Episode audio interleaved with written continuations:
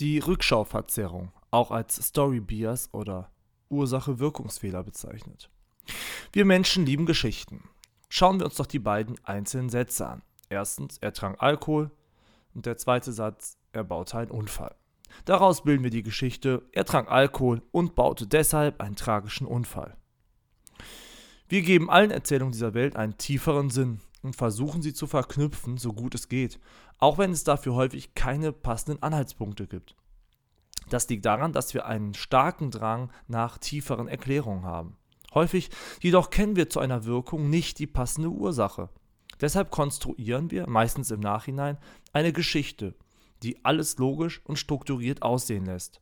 In unserem Beispiel macht die Verknüpfung sicherlich Sinn, denn wenn wir Alkohol trinken, ist die Wahrscheinlichkeit größer, auch einen Autounfall zu bauen. Aber meistens lassen sich in unserem Alltag und in unserer Umwelt die Ursache und die Wirkung nicht so einfach zusammenknoten.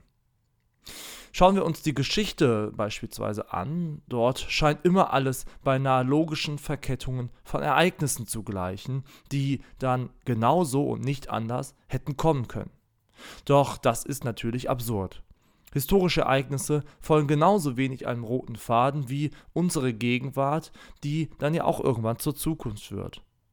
Also immer aufgepasst. Wenn ihr eine Geschichte erzählt bekommt, ja, meistens ist sie nicht so logisch und strukturiert, wie es scheint.